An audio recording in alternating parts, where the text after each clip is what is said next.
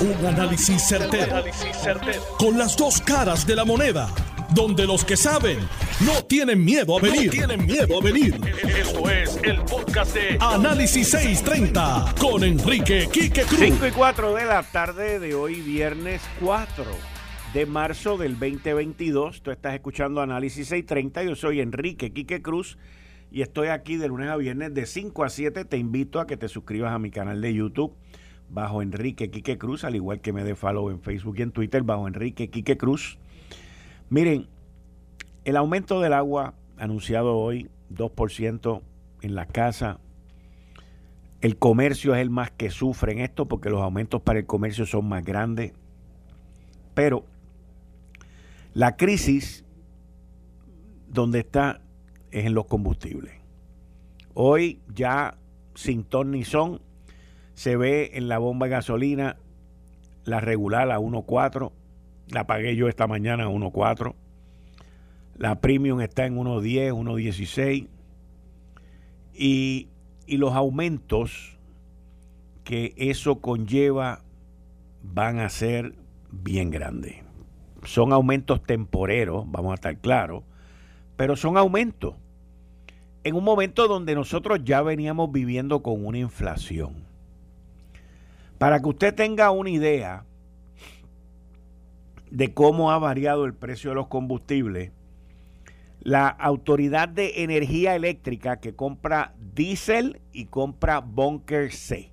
Esos son los dos combustibles que la autoridad compra para energía en Puerto Rico. En diciembre, en diciembre, pagaron el diésel a 101 dólares Pagaron el diésel en diciembre a 101 dólares. Hoy lo están pagando a 129.30. Es un aumento de casi, casi 30% en el diésel. El Bunker C en diciembre lo pagaban a 85. Hoy, en febrero, perdón, en febrero, lo pagaron, no, perdón, hoy en marzo lo pagaron a 115. Eso es más de un 30%. Mucho más de un 30%. Así que eso es al día de hoy. Si ocurre, si ocurre lo que se espera, que es un embargo a todos los combustibles rusos por parte de los, todos los aliados, pues los estimados son de que esos números van a estar por encima de los 170, 180 y los precios que estamos viendo hoy se comparan al 2008. ¿Qué pasó en el 2008? Fue la crisis bancaria mundial. En el 2008, cuando la banca completa se cayó, y aquello fue un desastre brutal, los intereses bajaron al 0% y todo aquello que estaba pasando. En ese momento la inflación y los precios volvieron a, a subir. ¿Y qué pasa con todo esto? La situación que nos ocurre a nosotros es que nosotros somos una isla. Nosotros estamos en medio del océano, entre el mar Caribe y el Atlántico. Todo entra aquí por barco. Producimos muy poco. Y es algo que a pesar de todo lo que está ocurriendo en el mundo, como quiera, no vamos a aprender a hacerlo. Aquí, en términos de energía eléctrica, hay una garata con la renovable. Quieren renovable, quieren renovable, quieren renovable. Pero el problema es que las renovables no van a llegar mañana. Porque el grid, la red eléctrica, tiene que cambiar para manejar las renovables. Entonces, ¿qué, podemos hacer? Yo personalmente entiendo que las, las eh, sugerencias y las resoluciones y los proyectos que presentó el presidente del Senado, José Luis Dalmao, sobre una moratoria en términos de, la crudita, son, y la otra era con lo del crimen, son eh, documentos de los cuales no se deben descartar y se deben de trabajar y buscar opciones. ¿Por qué? porque en algún momento esto va a explotar y nos va a apretar. Yo no tengo duda de eso. En Puerto Rico no existe un sistema de transportación colectivo. Es más, miren, pensando y analizando ahora con ustedes, puede ser que dentro de los próximos meses comencemos a ver más pasajeros en el tren urbano, porque sale más barato y va a salir más barato montarse en el tren urbano y llegar hasta las áreas que llega el tren urbano, que son limitadas, pero son centros donde labora mucha gente, que el tú venir y ir y venir en tu carro. Esas son cosas que van a ocurrir. Al igual que la gente debe estar pensando con sus amigos y vecinos o lo que sea, en vez de todo el mundo estar andando en su carro, que hagan lo que se conoce como un carpool y se monten dos o tres personas en un carro, esta semana vas tú, esta semana voy yo. Siempre hay un listo que se trata de, pasar como siempre, porque en cualquier, de cualquier malla se cuela un ratón, pero uno tiene que volver a lo básico y comenzar a pensar en qué pasaría si esta situación se sigue recrudeciendo.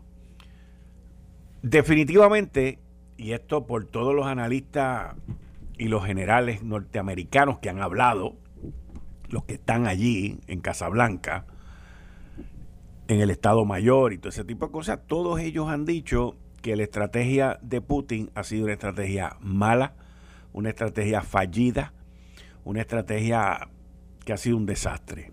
Pero a eso le podemos llamar la fuerza. Por otro lado, todo el mundo ha dicho que la resistencia de los ucranianos ha sido muy buena, han logrado sus victorias, han hecho esto y lo otro, a eso le podemos llamar la maña. Y hasta ahora la maña ha logrado ganarle a la fuerza, pero eventualmente, y esto es lo que todos dicen hoy en los periódicos y en los analistas y en todos lados, que la fuerza le va a ganar a la maña. Y es que Putin cada vez está incrementando el número de bombas, está incrementando el número de armamento, está incrementando la invasión. Y ayer se anunció que habían abierto unos corredores humanitarios para que los residentes y los que no están peleando se salieran y se, escurrieran y se fueran de allí, pero eso es permanentemente por un tiempo, eso, eso permanece por un tiempo. Y con todo y eso, Putin siguió bombardeando y siguió asediando y siguió atacando las principales ciudades y cortando la brecha de los suministros. Lo que he notado es que el presidente de Ucrania, Zelensky, ha estado pidiendo el que se sienten en la mesa a negociar. Y ya Putin no va a negociar.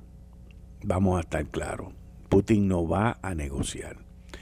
Ayer el presidente de Francia, Macron, tuvo una llamada telefónica con Putin y no salió muy esperanzado de que esto iba a terminar y, los comentarios, porque no, no fueron directamente del presidente de Francia, los comentarios de su subalterno fue que, que Putin está determinado a atacar y a tomar control completo, control completo de Ucrania. Por lo tanto, por lo tanto, él no va a tener ningún interés en negociar nada.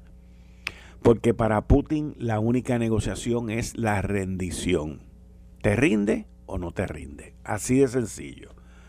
Yo estoy dispuesto a ir o a mandar a mis emisarios a reunirse con los tuyos si es afirmar la rendición, si te rendiste o no te rendiste.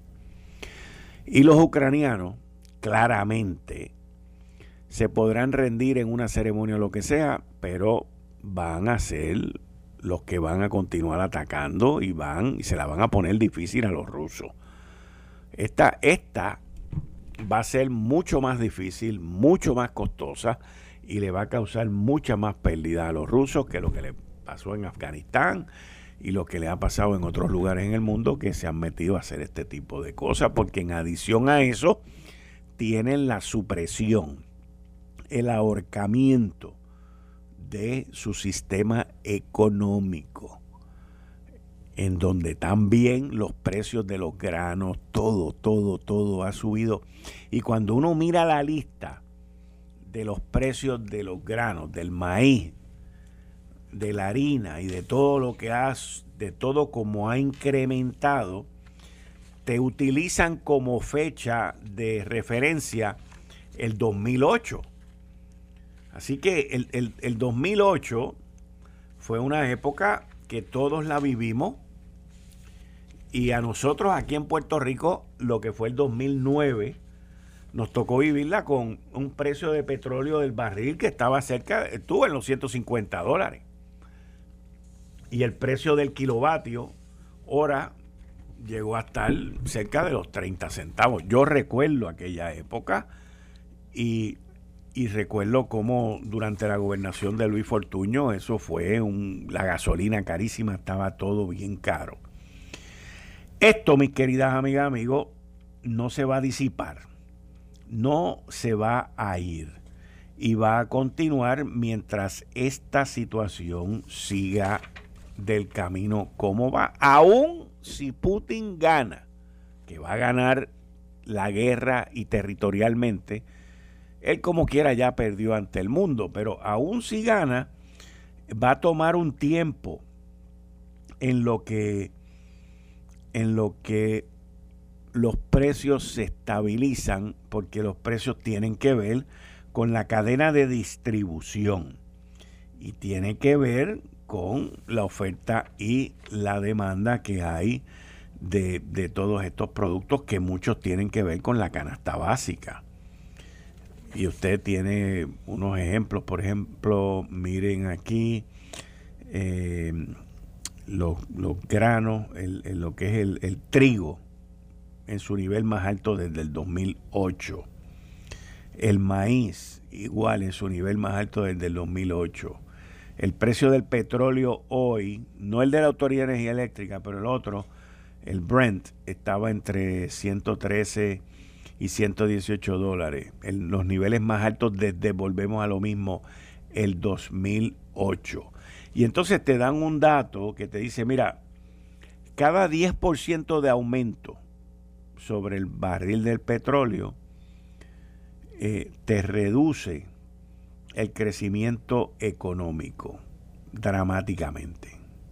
Así que esto no es solamente para Estados Unidos, esto también tiene que ver con la economía china, que están metidos en esto y ellos pues como que no se dan por muy aludidos, aunque ya anunciaron que van a hacer ejercicios bélicos por allá por cerca de Taiwán y todo ese tipo de cosas. Así que son situaciones en donde el mundo después de la pandemia de momento como que se, se desorbitó, se desorbitó.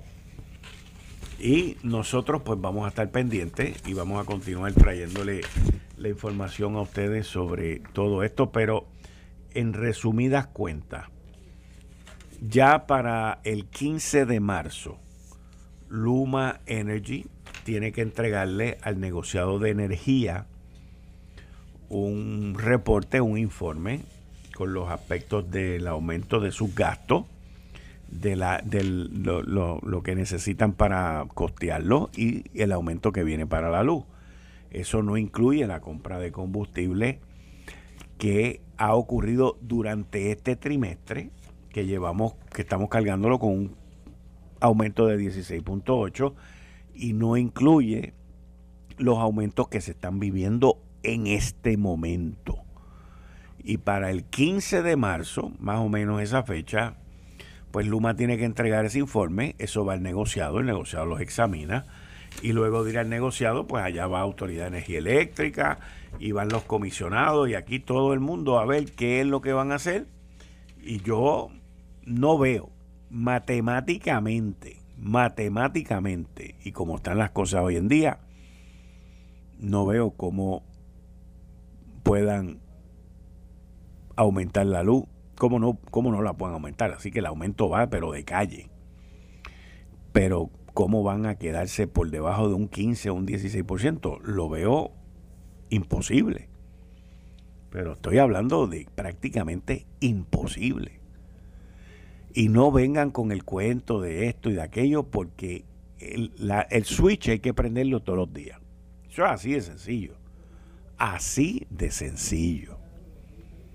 Alemania, uno de los países más ricos y más prósperos en las últimas tres décadas. Alemania tenía plantas nucleares y Alemania se fue con este rollo de la renovable. Y cuando todo está bien, no hay ningún problema. Lo mismo le pasó a España también. Yo me acuerdo hace 15 años atrás ver España lleno de de la energía eólica y todo aquella cosa. Cuando las cosas están bien, todo es una chulería. Pero cuando ocurren estos revoluces, ahí es donde la cosa cambia. Y hoy en día Alemania tiene un problema serio Francia mandó a eliminar también las plantas nucleares, o sea, y, yo no soy pro planta nuclear, vamos a estar claros de eso, pero lo que estoy diciendo es que cuando la política y el deseo se conjugan, se casan y tienen bebés, la cosa se disparata cuando ocurren otras situaciones alrededor del mundo. Ese es el mundo en que estamos viviendo hoy. Y aquí yo hablaba con una persona hoy y, me decía pues que no estamos listos para las renovables, no estamos listos. La red, el grid no está listo. Pero en el camino tenemos que hacer una transición y quitarnos del petróleo de alguna manera. Y eso es lo que muy poca gente no quiere aceptar y no quieren entender. Y a la misma vez, le dijimos a AES, que es la que hace energía eléctrica aquí con carbón, que es la más barata que lo hace, que se tiene que ir de aquí a 4 o 5 años. O sea, estamos hablando de unos movimientos en medio de cosas que nadie se esperaba. Nadie. la gente lo que estaba era esperando a que nos dijeran que se pueden quitar las mascarillas. By the way, el estado de Nueva York el estado de Nueva York ya ha dicho que se pueden quitar la mascarilla y nosotros aquí esperando. Esperando, señores. Yo, cambiando el tema, no puedo entender ya. Y ustedes saben que yo soy pro mascarilla, pro vacuna, pro tres dosis, cuatro dosis, cinco dosis, pro limpieza, pro esto, pro lo otro. Pero llega un momento en que uno parece que es el, único disfuncional en, en, el parque. O sea, el CDC, miren, aquí han corrido las cosas prácticamente por obra y gracia del billete de los federales. El CDC ya dio las instrucciones. Nosotros aquí seguimos envueltos en otras cosas. Y ya es hora de que la gente tome su propia responsabilidad. Usted no se quiere vacunar, con permiso. Con permiso. Póngase su mascarilla. Y el que tiene las tres dosis o lo que sea, pues mira, que tenga un poquito más de libertad. Porque no hay de otra. Y que cada cual asuma su responsabilidad. Eso es todo. No puede ser al garete vamos a comenzar la semana que viene con esto y vamos a esperar dos semanas a ver cómo funciona esto y después dos semanas más tarde vamos con lo otro y después con lo otro y lo llevamos paulatinamente mirando las métricas, mirando los números, mirando las hospitalizaciones que están por el piso, mirando el porcentaje de positividad que está por el piso. Sea, ya está por debajo del 5%. Ah, que queremos llegar al 3. Es que, ¿hasta cuándo? ¿Cuánto nos va a tomar llegar al 3? mientras el mundo entero, ya vamos a cumplir dos años, señores, hoy es 4 de marzo, yo todavía recuerdo aquel 15, 16 de marzo del 2020, cuando nos encerraron a todos. Y en esos momentos no habían vacunas, no habían tratamiento. Hoy, esta semana pasada, el presidente Biden dijo, mira, si tienes los síntomas, vas a una farmacia y allí mismo te hacen la prueba y si das positivo te entregan las pastillas. O sea, ¿de qué estamos hablando? ¿De qué estamos hablando? Ya es hora, ya es hora de que nos liberen. Ya es hora de que hagan las cosas como el resto del mundo las está haciendo. No existe, no existe ningún motivo ni mucho menos razón para mantenernos con las órdenes ejecutivas que estamos viviendo y para mantenernos con las condiciones y con las restricciones que llevamos prácticamente dos años. Dos años. Les tengo un dato curioso. No voy a mencionar nombre, pero ustedes saben que por allá por los filtros, más abajo de los filtros, abrió una cadena de restaurantes de comida rápida nueva. ¿Ok? En la 177. Allí cerca del campo de golf del alcalde de Bayamón, de la ciudad de Bayamón. La cadena, el, que es una sola tienda la que abrieron, el, el tapón, la multitud de gente es tan y tan y tan grande que no voy a, no estoy hablando del tapón, no estoy hablando de la multitud de gente, no. De lo que le voy a hablar es de las pérdidas millonarias. Pérdidas millonarias.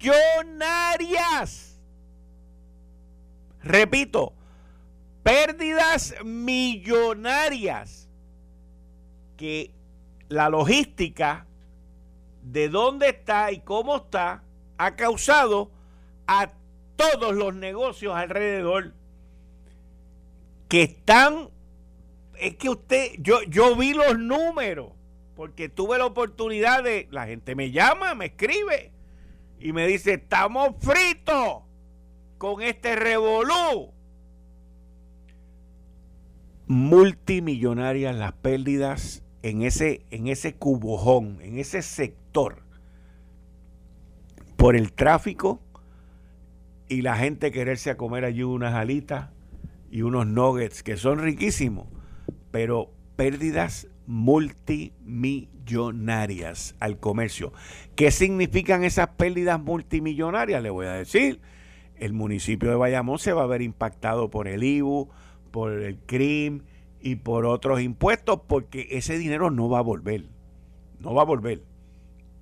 Le estoy diciendo que no va a volver porque con mucha probabilidad la gente se va a ir a otros municipios a comprar lo que antes compraban en ese sector, que mucho tiene que ver con comida, bebida y alimento.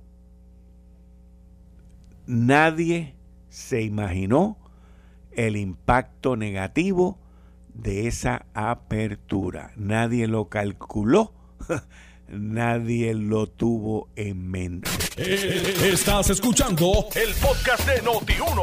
Análisis 630 con Enrique Quique Cruz. Buenas tardes, mis queridas amigas, amigos. Hoy aquí hay más bayú que en el concierto de Farruco. Y, sin vodka. Y sin ruso, sin vodka tengo a Jerry Rodríguez hoy aquí conmigo, Juan Luis Camacho, Dani el Machete Hernández vino por aquí también a saludar. Siéntate, Dani, porque aquí si vienes y te quedas, te quedaste. Este, este en lo que llega Anthony, mira, una de las pocas veces que los populares están aquí en empate o en dominio. Yo estoy ocupando la silla de Anthony. Como, como, como estamos ahora en un Puerto Rico completamente distinto y ya estamos cerca de la cuaresma. ya empezó, ya empezó, la cuaresma. Ya empezó, ¿verdad? Que fue el miércoles, el día de ceniza. ¿Cuántos, ustedes dos, eh, cuál de ustedes dos es bien amigo de Ober Roja?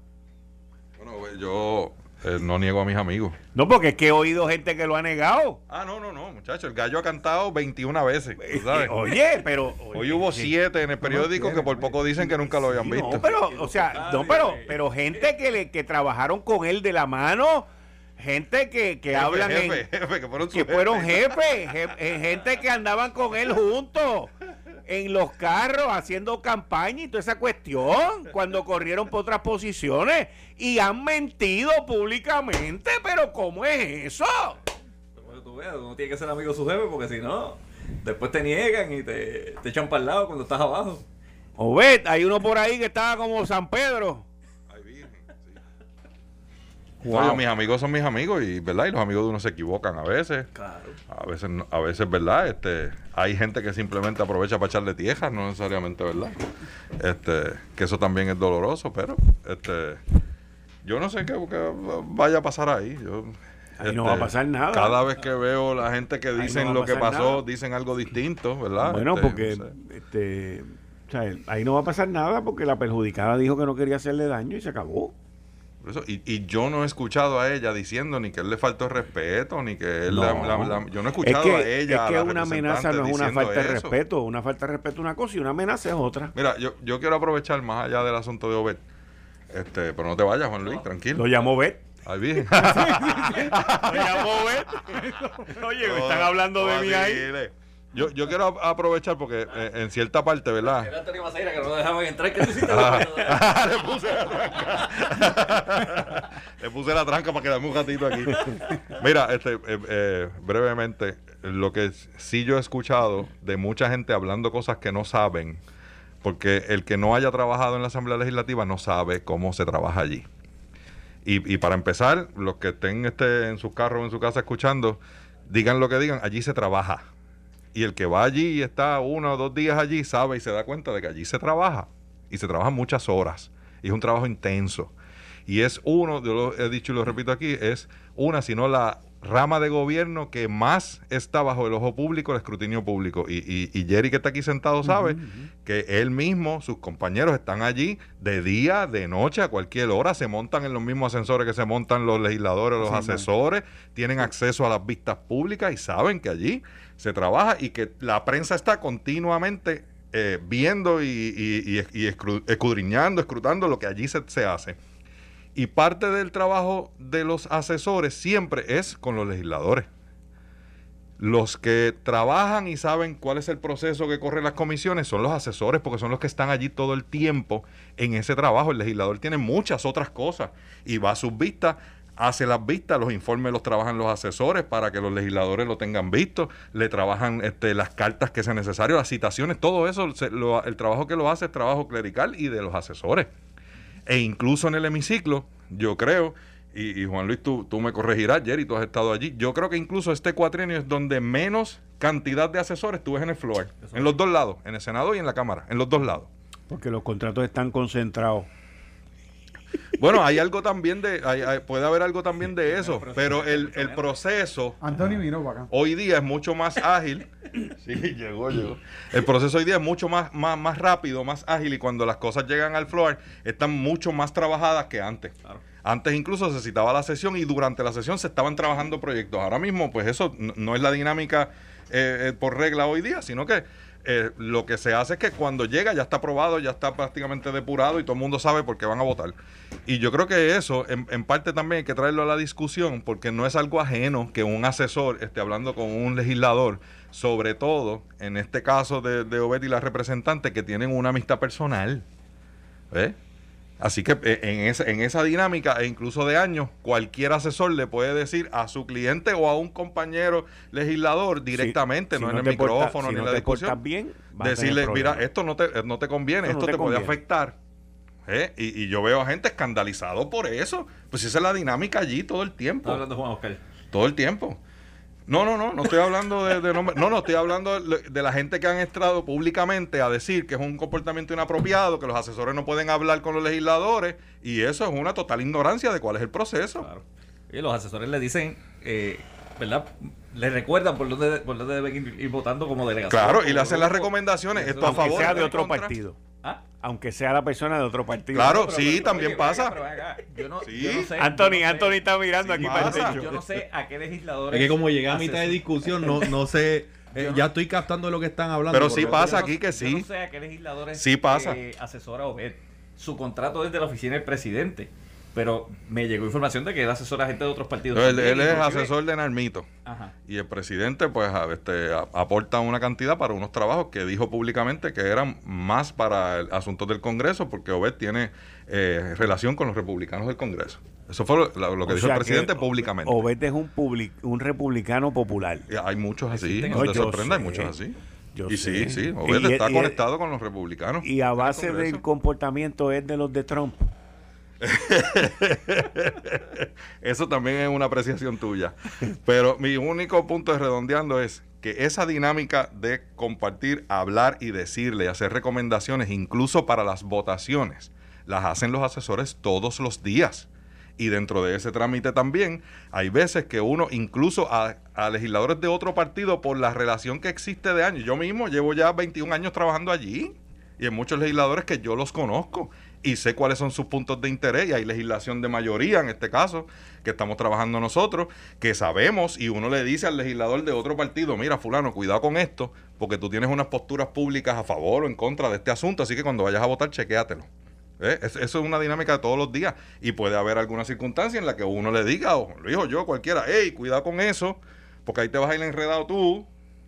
Si se aprueba o se cuelga el proyecto indistintamente, te vas enredado tú. Entonces, decir que eso es inapropiado es mostrar total ignorancia del proceso legislativo. Allí hay asesores de Fortaleza, pendiente a ver si los de ellos votan a favor o en contra de los proyectos del gobernador y se sientan allí a velarlo. Y salen cogiendo para que tiene el nombramiento sin saber cómo va a votar los También. Todas esas cosas pasan. Sí, sí. Mira, pero yo, creo que, que, el señalamiento, y coincido con ustedes, definitivamente los asesores es la dinámica usual que los asesores asesoran a los legisladores, le dicen cómo recomiendan cómo votar a favor o en contra. A veces yo creo que un poquito más de lo que dice Juan Luis, que no, no les recuerdan cómo votar, les dicen cómo votar. Eh, la realidad es que hay legisladores que no saben cómo están votando y le dicen esto tú vas a aprobar, votar todo a favor, todo en contra o como sea. ¿Cuántas veces tú llamaste de Fortaleza a un asesor antes de llamar al legislador? Muchas veces, muchas veces hay, hay, muchas ocasiones y, ¿Cómo está tu jefe en esta legislación? Hay, ¿Qué hay legisladores que ellos mismos estudian la legislación, que ellos son quienes toman la determinación y lo que hacen es usar a sus asesores como sounding board. Hay otros legisladores que al revés, que tú sabes que si tú quieres eh, si tú quieres X resultado, tú debes discutirlo a través del asesor, porque al final del día el, el, legislador le da mucho peso a, a su recomendación. Lo que sí yo creo que se ha estado discutiendo y que es la parte que de ser cierto podría ser inusual es que se ha estado señalando que no sería correcto, no sería apropiado el que parte de la negociación o, o, ¿verdad? El, para inducirla a votar de X o Y manera afuera, te va a costar en el caso ético que tienes pendiente. Porque en una, en una, en una investigación ética no debe formar parte eh, nada que no sea los hechos relacionados a la, a la alegada violación ética y el código. Según lo que yo tengo entendido, eso se había resuelto por la mañana. Ese asunto de ética. Lo que salió fue lo que salió fue, eso se resolvió después al otro día. Que luego de que a la representante le, le ¿cómo se llama eso? Le quitaron los procesos, o sea, no, no procedió la querella en la Comisión de Ética de la Cámara, pues ella dijo que no tenía nada que Obed no le quería hacer daño. Y por eso es que el señalamiento, por lo menos que yo he escuchado público, es el que se le estuviese diciendo, ojo con votar en contra de, o en contra o a favor de esto, porque te ponen repercusiones en la querella ética, que ahí es donde está el señalamiento de impropiedad. No es en el hecho de que, de que el señor Obed Roja o licenciado Pero para eso necesitamos que Wanda del Valle diga. No lo va a hacer, no lo va a hacer. Que eso fue lo que le dijeron, porque lo demás es hearsay. Alguien dijo que escuchó que tal vez era esto, y eso nadie lo ha dicho. O sea, por eso la discusión llega a un punto que, que, que lo que se discute no es lo que pasó, sino lo que dice alguien que supuestamente pasó. Y, los medios de comunicación tienen que también pararle a esto de que, ay, mira el gallinero que tienen en la legislatura. Eso pasa todos los días allí. pasa en cualquier momento. Yo recuerdo cuando un legislador, que es religioso, amigo mío, le dijo jata de sumirla y por poco se van a las galletas allí. Y, pues, y nada pasa, tú sabes. Eso es algo de todos los días, para eso son los, la legislatura, es un parlamento para hablar, hablar, más allá de eso, en cualquier reunión que hayan tres boricuas o más, va a pasar lo mismo. en línea telefónica que nos estaba escuchando un pasado presidente de la Cámara de Representantes que estaba allí. No, él no estaba allí, estaba en Washington. José Aponte, buenas tardes. Buenas tardes, Quique. Saludos para ti, saludos para los compañeros que comparten contigo y los radioescuchan. Gracias. Tú estabas en Washington, ¿verdad? Cuando ocurrió esto. Es correcto. Es correcto. Estaba en Washington. Esa misma noche tuve la oportunidad de ver el primer video que surgió y se proyectó por las redes y luego tuve la oportunidad de ver, eh, de observar el video de la propia Cámara de Representantes. Escucho a los compañeros. Miren, una cosa es la participación del asesor y por uso y costumbre se le ha permitido en reglamento el privilegio a que los legisladores puedan tener asesores en el hemiciclo. Pero la situación no va al extremo de lo que ocurrió esa noche. la dinámica de lo que son los eh, sistemas republicanos de gobierno. Fíjense que dispone que mientras la Asamblea Legislativa está reunida, no puede entrar al hemiciclo ni un policía. No puede, y el, el legislador tiene el privilegio eh, de hacer expresiones en el hemiciclo, y eso se establece casualmente para evitar la intromisión de cualquiera de los otros dos poderes dentro del poder legislativo. El privilegio que se le presta a un asesor para estar en el hemiciclo no es para actuar como se actuó esa noche, señalando desde lejos y gritándole, tendrá consecuencias contra ti, porque eso fue lo que planteó el representante Juan Oscar Morales, que estaba al lado y escuchó. Yo puedo entender el planteamiento de la compañera representante del Valle, porque si alguien ha tenido situaciones en la vida, yo conozco a Wanda hace años y conozco de su trayectoria.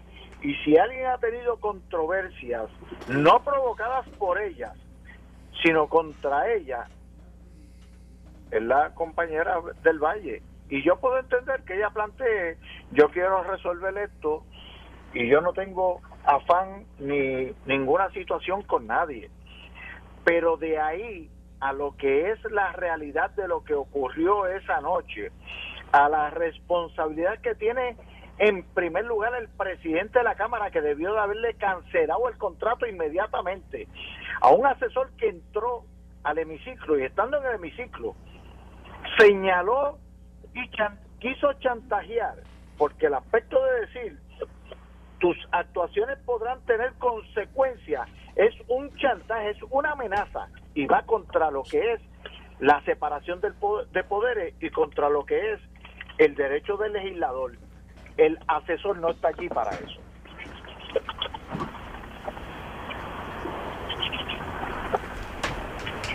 Y, y la situación al final y a la postre, José, en lo que, en lo que, en lo que culmina es en que si la representante no quiere hacer nada, pues no quiere hacer nada. O sea, porque al final de la postre a quien le toque es a ella. Bueno, hay uno, hay diferentes aspectos, Quique. Eh, y uno es el código de ética, y se ha evaluado el código de ética, y de lo que hasta el momento se nos ha presentado, y digo se nos ha presentado, una cosa es aprobar el código de ética y otra cosa es evaluarlo desde el punto de vista legal. Yo no soy abogado, así que he pedido asesoramiento, como lo han pedido otros también. Eh, y, y aparentemente hay una línea finita de si le aplica o no le aplica a un contratista, porque él no es empleado de la Cámara, es contratista. Y aunque hay una línea finita que dice que el contratista se podrá eh, evaluar en igualdad a un empleado, hay una línea finita. Y en ese proceso, pues estamos buscando qué es lo que se puede hacer para determinar, porque ella puede ser que no quiera radicar una querella, pero puede haber una querella de otra parte. Ahora, si la querella tendría espacio dentro del código de ética, pues son otros 20 pesos, vuelvo y te digo. Y aquí no es cuestión de que, porque enseguida viene el ay bendito, nosotros los puertorriqueños, no, pero miren, vamos a cogerlo con calma, porque él un padre de familia, tiene esto, tiene lo otro. Todos somos padres de familia. Y si yo actúo en esa forma, si José Aponte le señala con, el dedo a otro compañero representante, le grita y le amenaza que su si es, si es PNP, si es PNP y es estadista, lo mandamos con Putin. Bueno, pues, pues sí, la verdad. Bueno, pero pero pero vamos a, fuera de fuera de lo que pueda hacer eh, en la afiliación política inmediatamente tengo consecuencias, porque tengo el espacio para radicar una querella contra José Ponte inmediatamente. Ah, pero contra el asesor no. Ahora, mira. en ese caso, Sí. Eh, Gary Rodríguez, que está conmigo aquí los, los viernes a las 6 de la tarde, ya, ya mismo va a entrar con nosotros. Ahorita estaba entrevistando a la representante. Y mira, mira lo que. Esto es ahora, en minutos, me lo acaban de enviar. Mira, mira lo que ella, mira lo que él pregunta y ella contesta. Eh, eh, la gritería que vi allí era que se había pedido una previa. La realidad allí se pidió una previa y siguieron hablando y alzando la voz. Pero usted se sintió amenazada por las palabras que le dijo el asesor, ¿sí o no?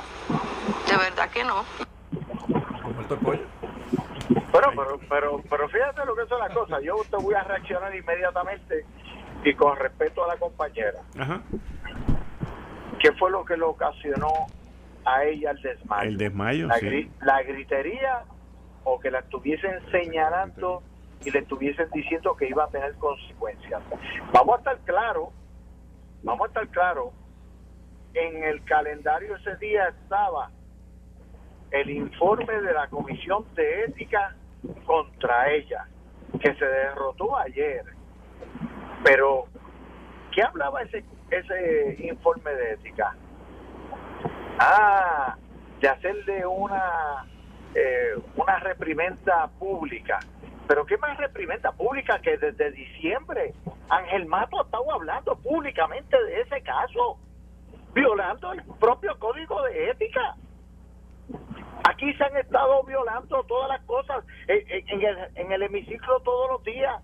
Están violando el propio reglamento de la Cámara quienes presiden, muy especialmente eh, el vicepresidente que, simplemente uno le hace un planteamiento conforme al propio reglamento y dejan, interpretan el reglamento en una forma que jamás en mi vida de legislador o de ayudante yo había visto lo que estaba ocurriendo.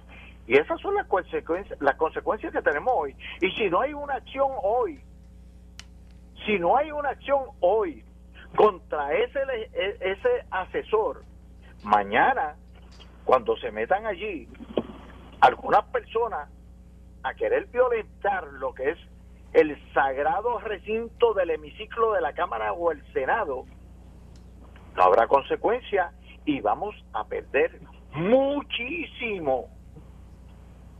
Y esto no es cuestión de que si el asesor es PNP popular o se mueve para aquí o se mueve para allá, es que tiene que haber consecuencia para que haya después responsabilidades que reclamar, porque si no, vamos a perder el control del hemiciclo de la Cámara y del Senado. Hmm. José, saludos, Dani Hernández por aquí.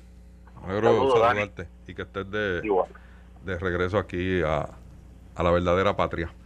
Mira, mira, José, este, yo creo, ¿verdad? Y tú, y, ¿verdad? He trabajado, eh, eh, yo he trabajado allí mientras eh, tú has sido representante, sabes cómo ha sido el el trato y la deferencia. Y yo lo que, lo que sí quiero, creo es que quizás este suceso, en lo que llevamos de años, ¿verdad? Hay, hay unos asuntos de, de, trámite que ustedes como legisladores pues lo discuten entre ustedes y con eso no, no hay ningún inconveniente con eso. Pero durante todo este año, yo decía este el miércoles que estaba aquí en el programa con Quique también, que desde que salió Manuel Natal de la legislatura, yo no había visto un incidente de gritería de esa manera que, hubiese trascendido más allá de, una discusión acalorada en el hemiciclo por algún proyecto. Y yo creo que eso también es significativo. Yo creo que eso también hay que, hay que este, llevarlo. Y me parece que este, no ha sido una asamblea legislativa en este último, ya entrando en la tercera sesión, estas últimas tres sesiones, que haya sido caracterizada por griterías o por, o por este, divisiones de bandos, como había pasado anteriormente que tú también has estado allí como representante y yo he estado allí como, como asesor y como ayudante. No me, no me parece que ese, que ese sea este el pan nuestro de cada día, ni sea algo consuetudinario que se da en, en, la legislatura, aunque, como decía este compañero aquí, Juan Luis, que también está presente, eso ha pasado siempre en la legislatura. No es algo este, este excepcional. Lo que pasa, la excepción es, la excepción es, tanto para ti, Dani, saludo, y para eh, Juan Luis, la excepción es que ha habido controversia entre legisladores. Oye, yo recuerdo el cuatrenio del 2001 al 2004, cuando un día Roberto Cruz, del Partido Popular, ex representante de Ponce, llegó a la Cámara, se sentaba al lado de Francisco Ico Saya, ex representante y exalcalde de Ponce, en aquel momento presidente de la Comisión de Hacienda de la Cámara, y, y Roberto, un reclamo de que le habían quitado fondos de su barril de tocino, le dio una galleta en el hemiciclo, en el hemiciclo a Ico Saya. Pero, pero fue entre legisladores, pero que un asesor, que es lo que está ocurriendo aquí, que un asesor sea el que le está gritando a un legislador no lo podemos permitir. Representante, Anthony Maceira por aquí. Eh, y yo creo que nos hemos estado, saludos, eh, nos hemos estado enfocando en si aquí hay una violación ética o no hay una violación ética. Como si fuese un requisito para cancelarle el contrato a, cualquier asesor, el que se pueda procesar éticamente a un contratista que tiene el privilegio, porque no es un derecho, que tiene el privilegio de rendir servicio mediante un contrato de servicios profesionales. Y, yo creo que hay que separar una cosa de la otra, porque una cosa es si existe o no existe un vacío, una laguna eh, en reglamentación de si le aplica o no le aplica el código de ética o las normas de capital humano a un contratista. Y está el otro tema de es, cuando usted era presidente, si usted no le gustaba la conducta de un asesor, usted no necesitaba que encontraran un hallazgo de culpabilidad o una falta ética. Yo estoy seguro que como presidente se ejecutaba y se cancelaba el contrato o se decía no quiero esa persona más dentro del hemiciclo. Lo menos que ocurría era lo último que planteaste, no entra más al hemiciclo, que era lo último que ocurría. Gracias a Dios nunca tuve que tomar una determinación como esa, pero por eso fue que al principio de mi intervención dije que lo menos que debió haber ocurrido es que el presidente de la Cámara inmediatamente le hubiese cancelado el contrato. Bueno, pero hay una, hay una investigación eh, eh, representante, hay una investigación ordenada por el presidente y se va a saber qué procede y se tomarán las medidas. Una investigación para ver si violó el código de ética y, si, y si no, no, no, no, no, no, no, incluso no, no, es una investigación que él le, que él le, eh, le, le encomienda a recursos humanos y habrá, este, entiendo que hay un abogado con muchísima experiencia trabajando el caso, entrevistando las partes. Ayer el propio este, representantes dijeron que los habían entrevistado y entonces se tomaron una terminación. Y yo anticipo que capital humano no tiene jurisdicción sobre un contratista. bueno, pero, pero el presidente, pero le puede rendir un informe al presidente para que el presidente tome este cartas en el asunto. O igualmente un presidente podría tomar, y no estoy diciendo que es lo que tengan que hacer o no, estoy diciendo que estamos enfocando la conversación o la discusión pública en si hubo o no una violación cuando no es necesario si hubo tú, una violación. Imagínate tú, con caso que sí llegó al tribunal. No hay el respeto y el decoro que merece el hemiciclo para que se tomen medidas Imagínate tú, si un, un, caso que, que sí llegó a los tribunales, que fue el famoso caso aquel de cuando este Pesquera fue con, con unos cuantos PNP a, y este rompieron una puerta para poner una bandera allí, que imagínate tú que en ese caso el próximo presidente dijera, pues ¿sabes qué? A mí no me gustó la conducta de, X asesor que estaba allí y yo le voy a cancelar el contrato. Pues no me parece. No me parece que sea proceder. Allí hubo un fostro y hubo un revolú. Alguien señaló a fulano y el otro dijo que fue el asesor que se portó mal. Pues se quedó sin contrato. Oye, un poquito hay que también darle espacio. en los medios de comunicación y, y en la opinión pública es a querer sacrificar y, llevar a la horca a todo el mundo por opiniones. Yo creo que deben darse los procesos. Deben darse los procesos, que se evalúe, que se, puede congelar el contrato, que no ahora mismo creo que Tatito no, no puede entrar a ninguna actividad, así que como contratista no puede hacer nada. Así que, eh, o sea, no puede ir a vista Lo haber mandado a la casa a trabajar por COVID. Hay, eh, unas medidas. Yo, solo creo en el debido proceso y lo he sostenido aquí, lo he defendido aquí para PNP o para Populares. Esto fue el, podcast de Notiuno. Análisis 630 con Enrique Quique Cruz. Dale play a tu podcast favorito a través de Apple Podcasts, Spotify, Google Podcasts, Stitcher y notiuno.com.